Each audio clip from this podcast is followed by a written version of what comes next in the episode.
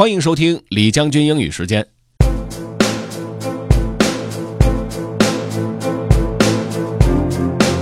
在平时的生活里呢，我们总会想着去改变一些东西，去做一些改变的尝试，但是经常会忽略一点，就是我们自己对于想实现变化的这个感觉。如果说感觉不太好，那怎么能够让这个感觉先发生变化，把它变成好的呢？我们来听听看吧。Let's get started. Have fun. An overlooked factor in creating positive change by Leo Babauta. I've created more positive changes in the last 11 years than I can count, from health and fitness to mindfulness and happiness, from productivity and finance to clutter and relationships. There are lots of factors that are incredibly important in creating any positive change. Starting small, taking small steps all along the way, finding motivation and accountability, finding the support of people around you, or finding it online, learning to mindfully notice your urges to quit. These are all super important, but there's another factor that most people overlook how you feel about the change. This is what I've learned in the decade plus since I've been doing this for myself and helping other people. If you're not in the mood to take the small steps you need to make the change, you'll probably procrastinate. Same if you're overly tired. If you feel excited about the change, you'll take the steps.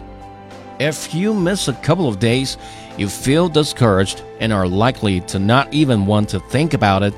We are very good at avoiding thinking about uncomfortable things. If you can keep the good feeling going, you'll form a habit or make the change you want to make. Other people can be discouraging or they can be encouraging. This makes a lot of difference. We ourselves can talk to ourselves. In our heads, what I call self talk is a positive, encouraging way, or we can talk to ourselves in a negative, discouraging way. It's easy to get stuck in a negative mood where you just don't think you can do it and give up caring. Our minds tend towards the negative. We put up resistance whenever we think about making changes. It's also possible to get into a positive track where you're feeling great about the changes and want to keep going. This is amazing, but it doesn't always last forever, so you have to be mindful of how you're feeling. You can see from all of the above how important your attitude is, your mood, your feeling about the change.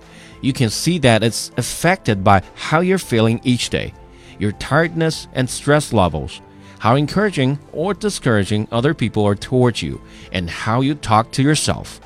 So, putting all that together, let's talk about some actions you can take to get better at this overlooked skill.